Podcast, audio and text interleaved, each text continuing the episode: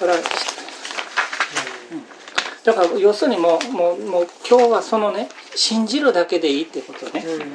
だから救いは受け取るものやねんね。うん。だから受け取るっていうのはね人間から何かを次ね8番ね救いを受け取るっていうのは人間から何かを差し出すんじゃないわけやね。ん。ね恵みによって備えてくださったものをただ受け取るだけやねんね。だから救いはエペソ2の8に神様からの賜物ね。無料のプレゼントやでって書いてるわけであってね。神様が与えてくれるからね。人間はそれを信じるっていうことによって受け取るだけやねん。それが人間側の責任やわけやね。だそのことが分かる聖句があのこの方を受け受け入れた人々ってここに書いてるね。で神は実にその一人をお与えになったね。お与えになってて。人間が何か差し出したんじゃないねんね。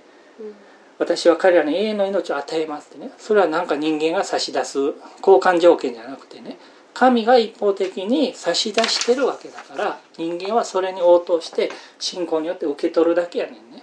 でそのことをイエス様も口を酸っぱくして言ってるわけよねでそのそれの例を3つ挙げてね。例えばあのニコデモさんっていうねあの立法学者がどうやったら救われるねんってね話をした時にねあの旧約時代のモーセさんの例を挙げてねあのモーセさんの時代のある人はすごくこう罪深かったからね神様が蛇を送ってねあのみんながこうどんどん殺されていくわけやけんね。ところがその蛇に噛まれてね死にかけの人に対してね神様がこういうプレゼントしてもらってねモーセさんに聖堂の蛇を渡したわけやねんね。でモーセがその聖堂の蛇をこう掲げたわけやねんね。この掲げたこの聖堂の蛇をね見上げた人は蛇に噛まれたけど死なないっていうね。だからこの聖堂の蛇と同じように人の子も十字架に掲げられるよっていうのを言わはったわけね。だからその聖堂の蛇を見上げて救われるっていうのはね何かを差し出したわけじゃないわけやねん。ねね神様の用意された方法で見上げたから彼らは救われたわけ。それと同じように人の子も十字架に掲げられるってことはねうん。十字架の福音を信じて救われる人たちも何かを捧げるんじゃなくて神の言った方法つまり福音を信じることによって信じるだけで救われるんだってことやねんね。だからここは見上げるっていうねあの動詞を使ってイエス様は、ね、何か差し出さんでいいってことを言ってるわけね。で次はサマリアの女。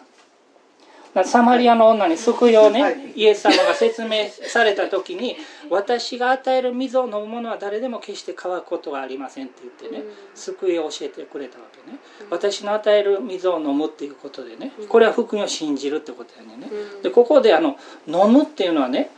ただ水に口で水を受け取るっていうだけやねそれに対してね何も差し出さなくていいわけ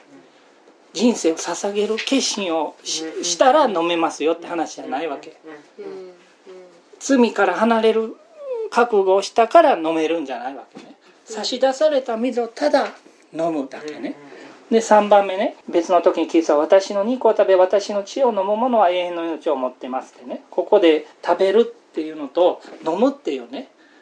何も差し出さなくて一方的に受け取るだけのねそういう象徴的な表現ね。見上げる飲む食べるっていう表現でね、救いはただ受け取るだけのものだよっていうことをイエス様は説明してるわけでね。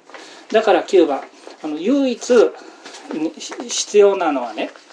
罪から離れる覚悟じゃないわけやね、救われた人に対しては要求されてるけど救いを受け取る条件としてはあのあのただねただ信じるだけでいいわけやね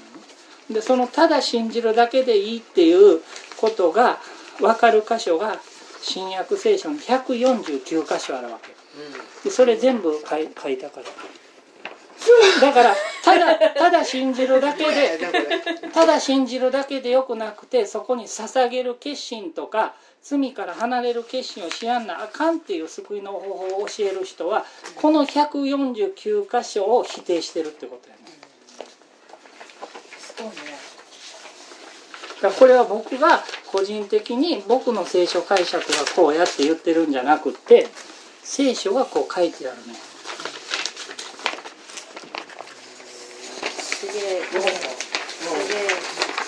これまた今日今日全部読もうと思ったけど、前半が時間かかったから すみません。出来の悪い。うん。出来の悪い。